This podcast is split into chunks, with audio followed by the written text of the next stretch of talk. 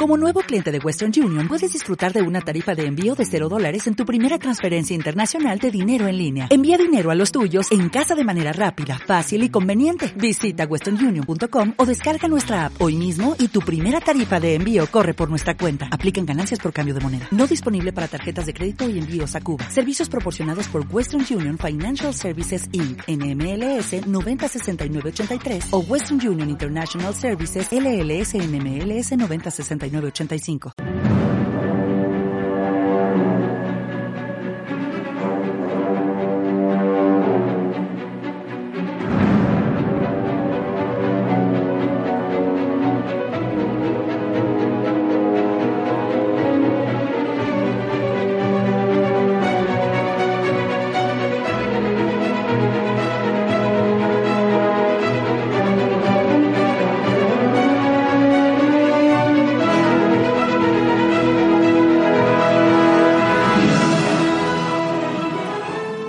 985. aquí comienza un nuevo programa de radioviajera.com dedicado a acercaros a esos lugares del mundo donde podréis conseguir bonitas fotografías.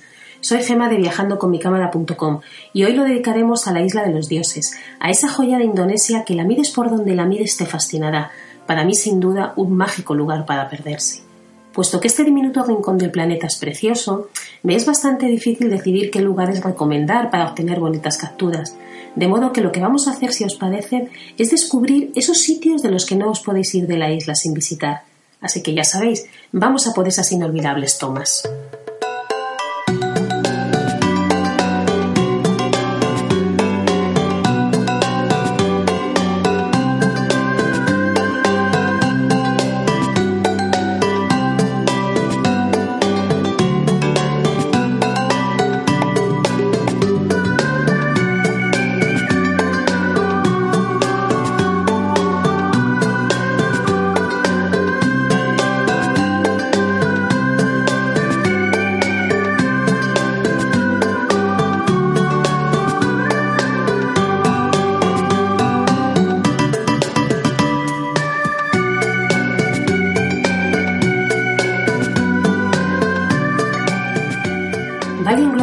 Se puede querer y admirar en un viaje.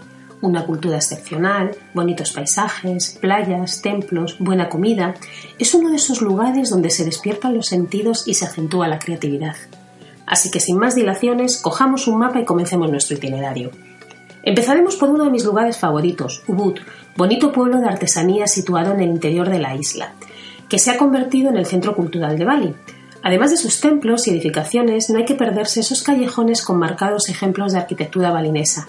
Me encantaron tanto el callejón Yajen como el de Gautama. La verdad no sé si se pronuncian así, pero si preguntáis a los lugareños os llevarán sin problema hasta ellos. También conseguiréis bonitas imágenes en el templo sagrado de los monos, pero cuidado, porque estos simpáticos animalitos aprovecharán el menor descuido para arrebataros cualquier cosa que llevéis encima. Recuerdo todavía a uno que se lo pasó pipa con mis gafas de sol. Claro, como os podéis imaginar, de ahí a por unas nuevas.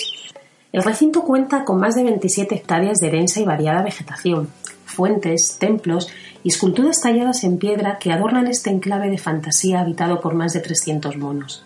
Aunque en cualquier lugar del templo te asegurarás unas cuantas capturas inolvidables, a mí especialmente me pareció interesante fotografiar a última hora de la tarde la zona donde se encuentra una pequeña cascada junto con un pequeño puente y un bosquecito de bambú, ya que ahí, realizando exposiciones largas, consigues ese efecto en el que el agua parece un manto de seda.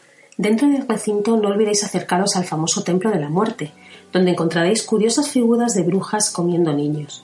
Me pareció muy gracioso ver cómo muchas de las familias que van con niños fotografían las esculturas para luego enseñárselas a los peques cuando esto no les hace en todo el caso que a los papis les gustaría. Si lo que queréis es sumergidos en la cultura balinesa en un entorno idílico, no dejéis de visitar el Museo de Arte Agundmai, dedicado a la preservación del arte y cultura balinese. Allí podréis admirar y fotografiar pinturas y esculturas anteriores a la Segunda Guerra Mundial, tanto de artistas balineses como de creadores europeos que vivieron allí. Otro lugar donde poder fotografiar arte al más puro estilo balinés es el Museo de Bellas Artes Pudilukisan. Además de todas esas galerías, por supuesto, que podréis encontrar en las calles de este núcleo artístico. Por las noches en el palacio se celebran espectáculos de danzas tradicionales. Estas tienen en común la expresividad corporal de sus bailarinas. Se basan en los movimientos finos y elegantes que van desde sus ojos a los dedos de los pies. Hay varios tipos de danzas, las más conocidas son la danza kekak, la bayón o la legón. En cualquiera de los espectáculos podré realizar unas fotos muy coloridas y captar detalles tanto de vestimenta como de sus movimientos.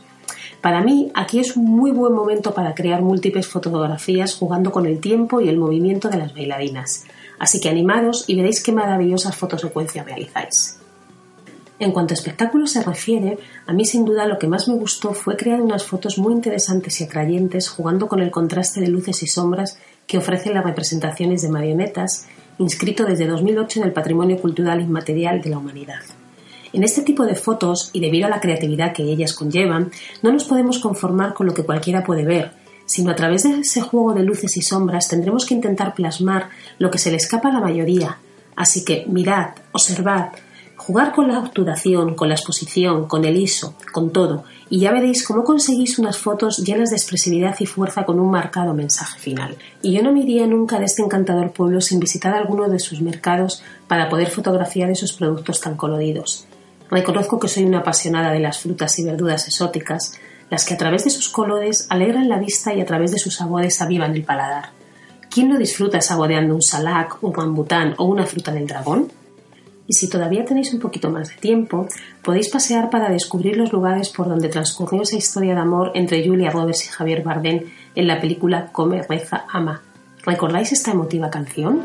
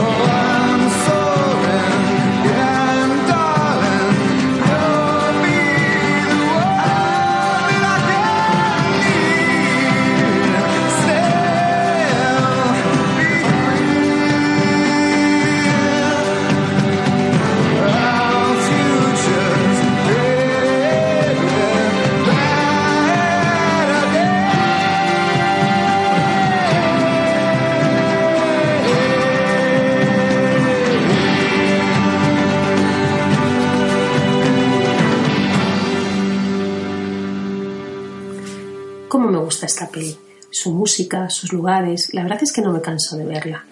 Cerca de Ubud, a unos 14 kilómetros, se encuentra una de las imágenes más fotografiadas de la isla, las conocidas terrazas de Tegalalang, las cuales dibujan el medio de vida de muchos de los habitantes de la isla.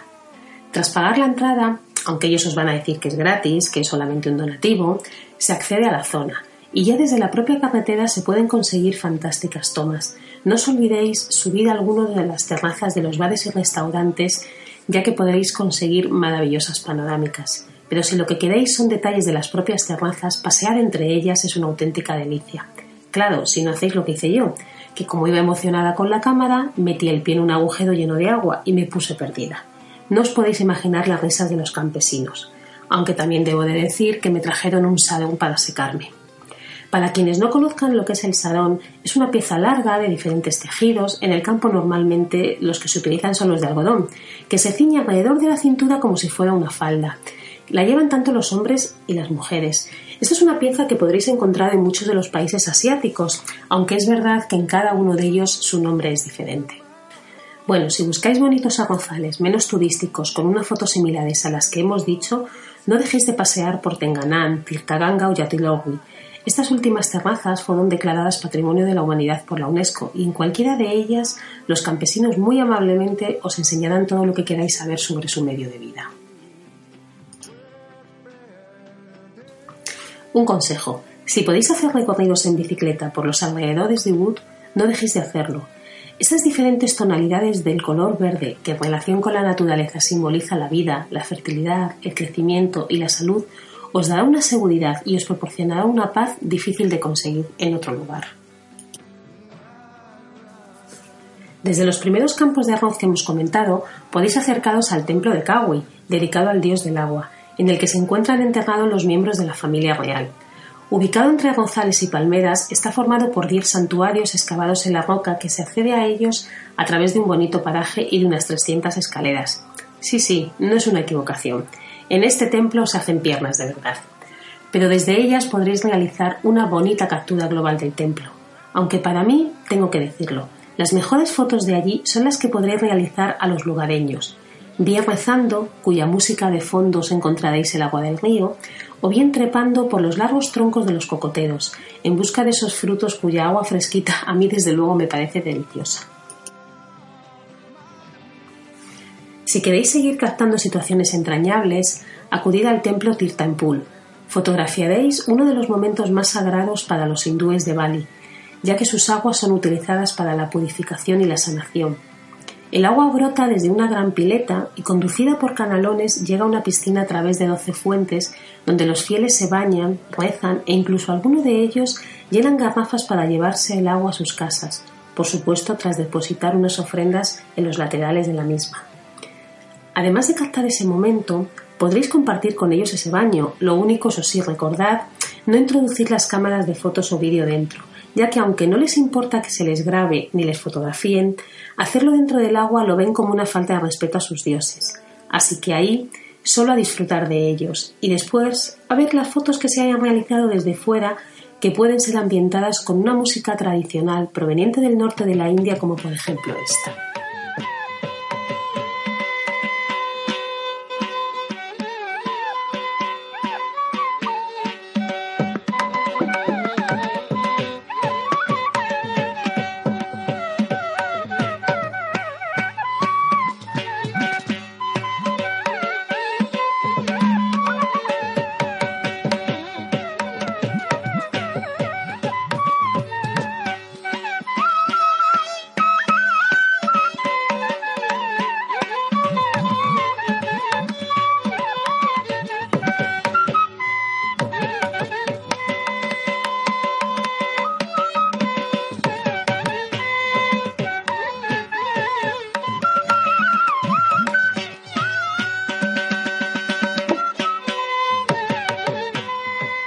De esos que no hay que perderse es el templo Besakí, conocido como el Templo Madre, situado a unos mil metros de altitud en la falda del volcán Agún.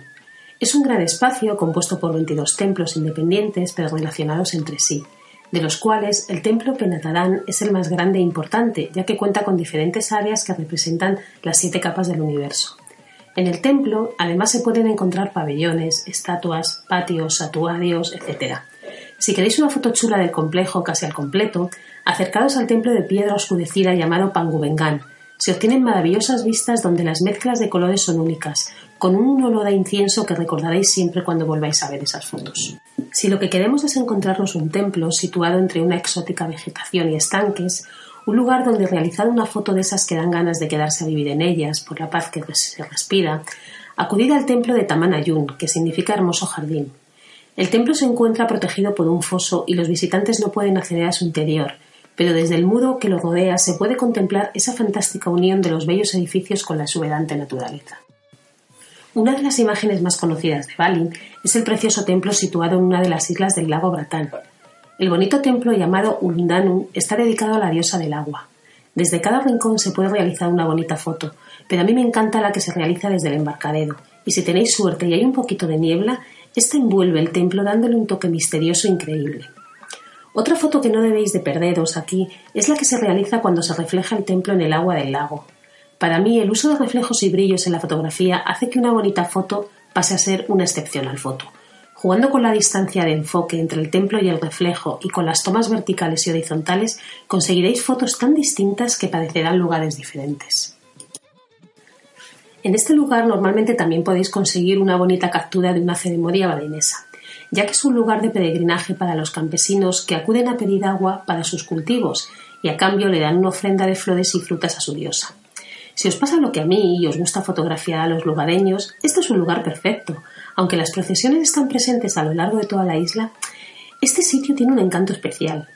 Cuando hablas con la gente que ha estado en la isla, siempre recuerdan cómo disfrutaron de ese momento en el que se comienza a escuchar un gamelán. Para quienes no conozcáis lo que es un gamelán, es una agrupación musical tradicional de Indonesia, caracterizado por instrumentos como metalófonos, xilófonos, membranófonos, gons, flautas de bambú, etc., que suele ser utilizada para representaciones teatrales o desfiles públicos.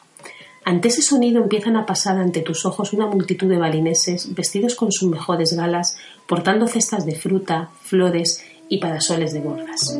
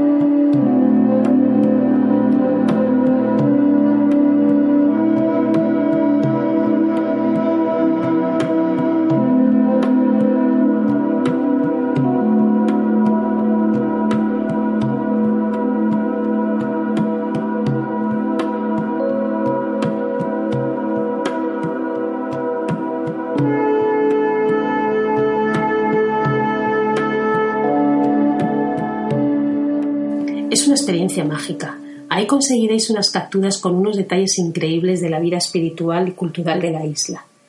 Recordad que la mayor cura de humildad que te da viajar es darte cuenta de lo que te regalan los desconocidos, eso sí, siempre a cambio de una sonrisa.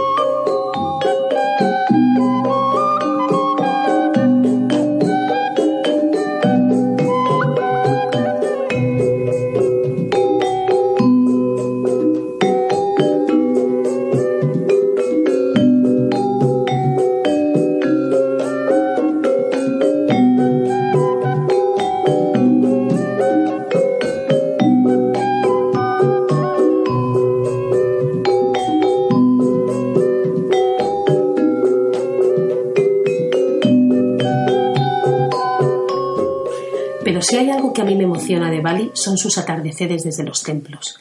El que más me gustó fue el atardecer en Tanalot. Eso sí, id con tiempo. Las caravanas para entrar son interminables. Nunca había visto tantas personas paradas con trípodes y cámaras para captar un atardecer. Pero claro, cuando van pasando los minutos sin duda lo entiendes. Es una auténtica maravilla.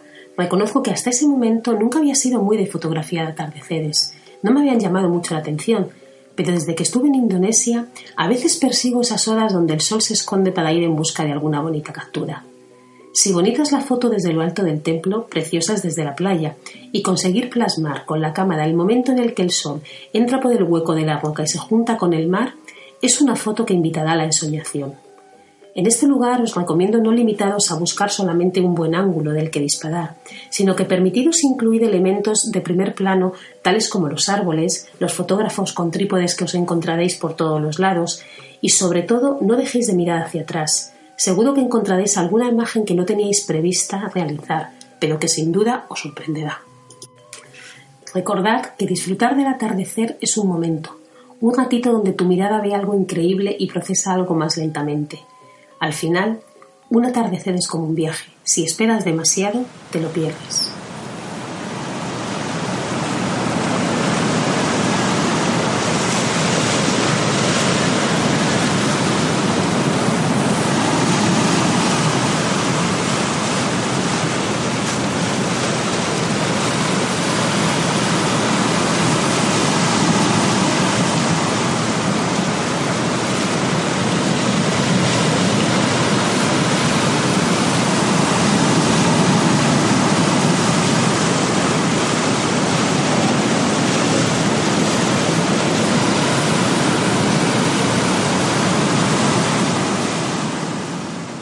En cuanto a las playas de la isla, hay muchas y muy bonitas donde conseguir buenas fotografías. Por ejemplo, la de Karma, la tranquila Balangán, la divertida playa conocida como Paran, donde encontraréis buenas olas y con un poco de suerte capturaréis imágenes de los surferos compitiendo por sortear esas preciosas olas. No olvidados de la playa Binguín al atardecer, debido a sus acantilados sus vistas son realmente increíbles. Para los amantes de la fiesta, su gran atracción son las noches en la playa de Kuta, iniciando la ruta en los cafés de la playa de Sevillac, donde la música, las copas y los colores de la puesta de sol aseguran gran diversión. Si se quiere ver la puesta del sol en la playa de Kuta, las fotos más bonitas las conseguiréis en el extremo sur de la playa, donde ya no hay acceso a los vehículos motorizados. Y si antes de empezar con las copas acudís a la playa de Jimbarán, además de comer un fantástico pescado fresco, obtendréis chulísimas fotos de las parrillas de pescado que ponen los restaurantes en la playa, con ese toque rosado que pinta el horizonte tras su puesta de sol. Y si lo que queréis es fotografiar ese bonito azul del mar de Indonesia, hacedlo desde el templo Luhur Uluwatu, ubicado sobre un acantilado de 75 metros de altura. El templo tiene unas vistas increíbles, fantásticas, no sé, todos los adjetivos positivos me parecen poco. Es un lugar muy agradable, si no fuera porque volvemos a encontrarnos a esos peludos revoltosos que no dejan de incordiarte para quitarte todo lo que pueden. Y para terminar con el itinerario, os voy a recomendar a algún buen compañero de viaje que vinieron conmigo en mi visita a la isla. Como decía San Agustín, el mundo es un libro y aquellos que no viajan solamente leen una página. Poco puedo decir sobre las guías que utilizo para planificar mis viajes. Soy una incondicional del Oniplanet. Pero también suelo leer libros ambientados en los lugares que voy a visitar, así que en esta ocasión también disfruté con varios de ellos. Un libro que me encantó fue La isla de Bali, de Miguel Covarrubias. La describe en la época de 1930, ya que estuvo viviendo en ella durante dos años. El autor proporciona una visión muy interesante sobre todos los aspectos de la vida de la isla, desde su geografía, historia, sociedad, pasando por su arte y cultura. Además, este libro tiene un añadido que a mí me encanta, ya que contiene magníficas ilustraciones que reflejan fielmente un mundo de belleza paradisiaca. Si queréis aprender las leyendas y costumbres de la isla, sin olvidar, por supuesto, que algunas de ellas ya no se producen, pensad que hoy en día Bali vive del turismo, con lo cual muchas costumbres ya solamente constan en los libros. Pero de verdad, si queréis entender esa cultura ancestral, no dejéis de hacerlo con este libro que sin duda no os defraudará. Otro libro con el que disfruté fue Reír al viento, de Sandra Barnera. Es el típico libro que si en algún momento piensas poner tierra de por medio y vivir tu vida perdido en la distancia, te animará a hacerlo. La novela muestra el relato de un viaje que desde luego no es casual, sino que la protagonista se encuentra en un momento complicado de su vida y decide viajar a Bali para tomar de nuevo las riendas de su existencia. La autora, a través de sus descripciones, nos transporta a los lugares más hermosos y enigmáticos de la isla de los dioses y nos presenta una trama alrededor de un asesinato, con lo cual ofrece un cierto aire de suspense parecido a lo que podemos encontrar en las novelas negras. Me gustó mucho cómo presenta el carácter y vivencias de sus personajes, ya que ofrecen al lector diferentes imágenes de Bali, que en definitiva lo que hace es envolverte de tal manera que ves a la isla como un personaje más. Y como no podía ser de otra manera, la novela Come, reza, ama de Elizabeth Gilbert. El inicio del viaje por parte de la protagonista es un poco similar a la novela anterior.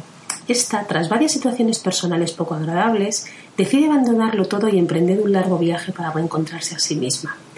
Primero visita Italia, donde disfruta de la comida, luego India, donde descubre el poder de la oración, y finalmente llega a la isla de los dioses, donde descubre el verdadero amor. Para mí esta novela realmente lo que transmite, o mejor dicho, lo que cuenta, es lo que ocurre cuando decidimos ser dueños de nuestra persona y artífices de nuestra felicidad.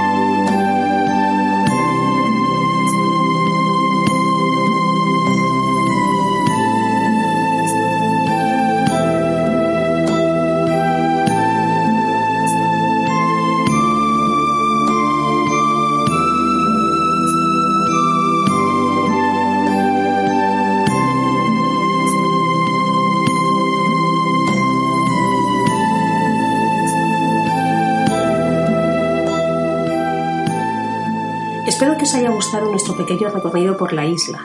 Recordad siempre que lo importante de la fotografía no es la foto, es la mirada del fotógrafo.